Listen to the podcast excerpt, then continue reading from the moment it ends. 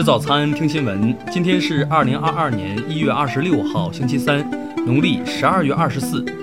云盛在上海问候您，早安。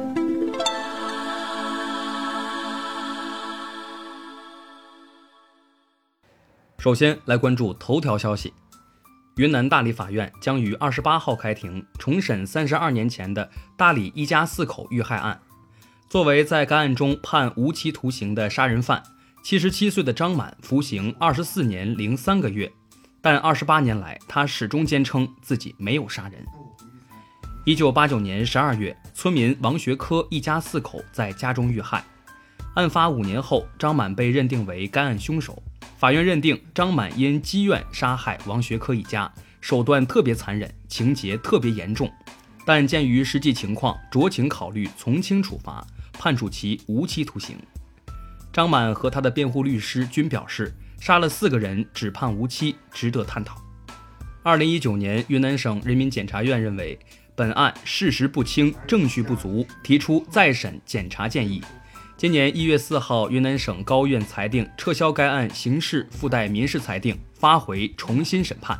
听新闻早餐知天下大事，下面来关注国内新闻。国家卫健委昨天通报，二十四号新增本土病例十八例。其中，新疆六例，北京五例。北京市通报，十五号以来已累计报告本土新冠病毒感染者六十七例，其中无症状感染者十四例。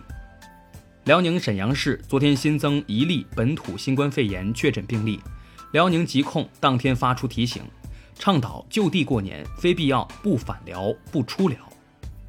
民政部昨天表示，已经预拨二零二二年救助补助资金一千三百二十九亿元，支持各地加强困难群众基本生活保障。中央网信办发布通知，春节期间将集中整治网络暴力、散播谣言等五方面问题。司法部昨天公布法律服务体系建设规划，提出到二零二五年全国执业律师达到七十五万名。江苏省苏州市中级人民法院昨天公开宣判，新疆维吾尔自治区人民政府原副主席任华以受贿罪判处有期徒刑十四年。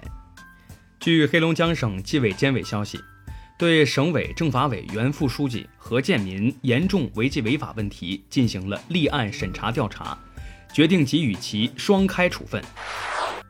下面来关注国际新闻。美国和英国驻乌克兰大使馆开始建议非必要工作人员及其家属撤离。对此，乌克兰方面表示没有必要恐慌，俄罗斯的入侵看起来根本不会在目前发生。美国国防部宣布，为应对不断升级的乌克兰危机，多达八千五百名美军士兵已处于高度戒备状态，随时可能部署到东欧地区。近来，俄乌边境事态不断升级。俄罗斯方面否认，若遭制裁就可能切断对欧供气，而美政府也就在局势变化，准备相应方案，希望向欧洲增加液化天然气供应。俄罗斯日前通知爱尔兰方面，将在其西南海岸附近的公海举行军事演习。爱尔兰外交部表示，在乌克兰局势紧张之际，俄方这一举动不受欢迎。英国伦敦警察厅表示，正在调查过去两年间首相府发生的可能违反防疫法规的行为，结果可能在本周出炉。叙利亚北部一监狱日前遭遇极端分子袭击，美国支持的库德尔民兵组织在与其对峙期间向监狱开火，数百名儿童惨遭极端分子当作人肉盾牌，双方冲突目前已造成至少一百二十人死亡。最近几周，美国纽约地铁中发生了数起乘客被推入地轨的袭击事件。地铁相关负责人表示，正考虑对站台进行整改，同时敦促人们远离地铁站台边缘。数据显示，2021年日本首都东京及周边地区新公寓的平均价格达到了每间6260万日元，超过了1990年日本经济泡沫时的历史高位。下面来关注社会民生新闻。成都警方昨天通报，三六零员工被外来人员打伤事，系嫌疑人因与三六零借条平台存在借款纠纷，在与工作人员交涉过程中将其刺伤。近日，湖南岳阳县十七岁青年张某豪驾驶一辆小车搭载六人，因操作不当滑进水池，事故造成三人死亡。比亚迪公司发布，二零二一年有二十八家供应商因违反联结合作相关协议被追责，九十四名员工被查处。比亚迪表示，对于主动提供腐败信息的外单位，最高奖励一千万元。河北邯郸一对失独老人寻找去世儿子银行账户的消息引发关注，二十多家金融机构帮助查找，确定了四个账号，但总额只有三元，老人决定不再提取。震动一时的杭州杀妻案昨天举行二审，一审被判死刑的被告许国立认为事实不清、证据不足，要求改判无罪。二审将择期宣判。最后来关注文化体育新闻。昨天，国足规划前锋骆国富为此前公开讽刺足协道歉。骆国富表示自己没有充分了解事情经过，发言冲动。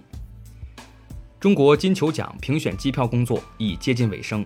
郭田雨、吴磊和张玉宁得票列属前三，吴磊已连续五年入围前三。台湾著名女诗人龚淑棉教授近日在台北寓所逝世，享年一百岁。龚淑棉还曾任台湾诗书画家协会副理事长、世界华文诗词学会荣誉会长。中央网信办日前要求严防违法失德明星艺人利用晚会、直播等转移阵地复出。